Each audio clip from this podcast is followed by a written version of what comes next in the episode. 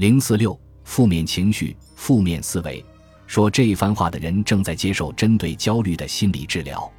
他意识到自己的忧虑影响了正常的生活，可是，在他要做个简单决定的时候，比如是否去看他儿子打球，他就会被可怕的想法包围。他无法决定，过分忧虑压倒了他的理智。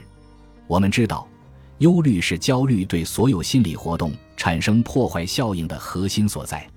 当然，从某种意义上说，忧虑是一种矫枉过正的反应，对预期威胁进行过度热心的心理准备。如果这种心理预演成为一成不变的常态，牢牢抓住个体的注意力，阻止个体把注意力转移到其他事物上，那么忧虑就会演变成严重的认知障碍。焦虑会损害智力，比如空中交通管制员这种工作任务复杂，智力要求高，压力大。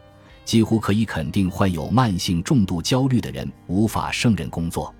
对参加空中交通管制岗位培训的一千七百九十名学生的研究发现，焦虑的学生更易失败，即使是智力测试成绩非常优异的人也不例外。焦虑还会影响所有类型的学习表现。对超过三万六千人进行的一百二十六项不同的研究发现，越容易焦虑的人，学习成绩越差。不管用什么方法测量，结果都一样。比如测试分数、平均学分绩点或者成就测验。研究者要求有焦虑倾向的人执行一项认知任务，比如把模棱两可的物体划分为两类，然后讲述分类时的心理活动。结果发现，负面的想法，比如“我办不到”“我对这种测试不在行”等，最直接地妨碍了他们的决策。事实上。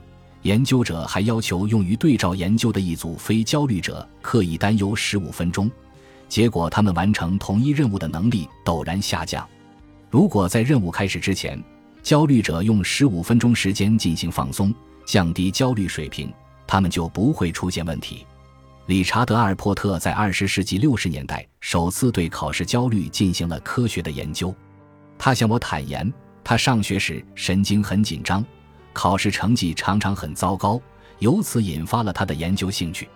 不过，阿尔珀特的同事拉尔夫·哈勃却发现，考试前的压力可以让他考得更好。他们的研究以及其他研究显示，有两种焦虑的学生：一种被焦虑影响了考试成绩，另一种在压力之下仍然表现出色，也可以说由于焦虑而表现出色。考试焦虑的复杂之处在于。担心考试成绩的焦虑，在理想状态下可以激励哈勃这样的学生努力复习功课，考出好成绩，但会妨碍另外一些人取得成功。对于阿尔珀特这种过度焦虑的学生，考前焦虑破坏了他们清晰思考和记忆的能力，降低了学习效率；而考试时的焦虑还会扰乱心智，影响发挥。人们考试时忧虑越多，成绩就会越糟糕。忧虑是一项认知任务，个体如果把心理资源用于忧虑，就分散了用于处理其他信息的心理资源。也就是说，如果我们一直在担心考试失败，那么我们用于思考和答题的注意力就大大减少了。结果，忧虑变成了自我实现的预言，迫使我们朝着他预测的方向越陷越深。另一方面，善于控制情绪的人可以利用预期的焦虑。比如即将到来的演讲或考试，以此激励自己做好充分准备，从而取得满意的结果。心理学经典文献用导 U 型来描述焦虑与表现的关系。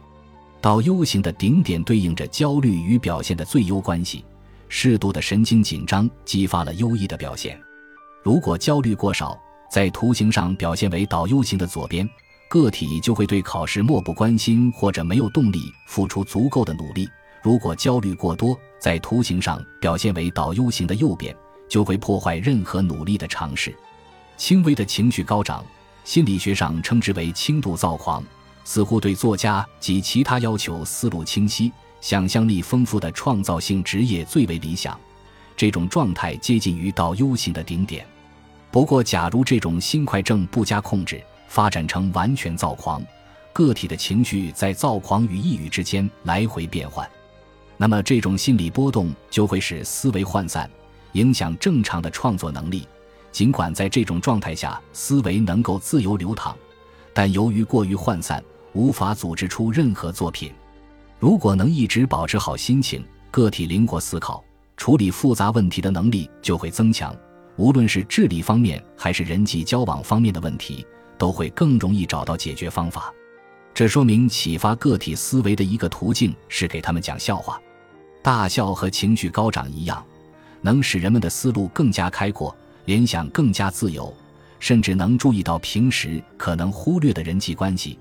这种心理技能不仅对创意很重要，对识别复杂的人际关系和预见特定决策的结果也很重要。在要求用创造性思维解决问题的时候，大笑一场对智力的促进作用最为惊人。有研究表明，刚刚看完喜剧录像带的受测者能够更好地完成心理学家用于测试创意思维的智力游戏。受测者得到蜡烛、火柴以及一盒大头针。他们的任务是把蜡烛固定在软木墙上，而且燃烧时烛泪不能滴到地板上。大多数接受任务的人犯了功能性固定的错误，他们用常规的方法使用那些工具。但是，刚刚看完滑稽影片的人，与其他看完关于数学或运动的影片的人相比，更容易发现装大头针的盒子的特殊用法，想出很有创意的解决方法，即把盒子钉到墙上。当烛台使用，即使是轻微的情绪波动也会影响思维。心情好的人在制定计划或决策时会产生一种认知倾向，使他们的思维更加开阔和积极。部分原因在于记忆总是和特定的情景联系在一起。我们在心情好的时候会想起更多积极的事情。在衡量某种行动的利弊时，如果我们感到很高兴。记忆就会推动我们从积极的角度进行衡量，比如促使我们倾向于从事轻度冒险或者有风险的事情。同样的道理，心情不好的时候，记忆就会偏向消极的方向，促使我们做出害怕、过度警惕的决定。情绪失控会破坏心智。不过，正如第五章所论述的那样，我们可以使失控的情绪重新回到正轨。这种情绪竞争力是一种主导性象，它对其他所有智力的发挥起到促进作用。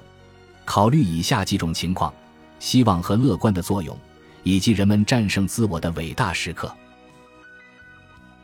本集播放完毕，感谢您的收听，喜欢请订阅加关注，主页有更多精彩内容。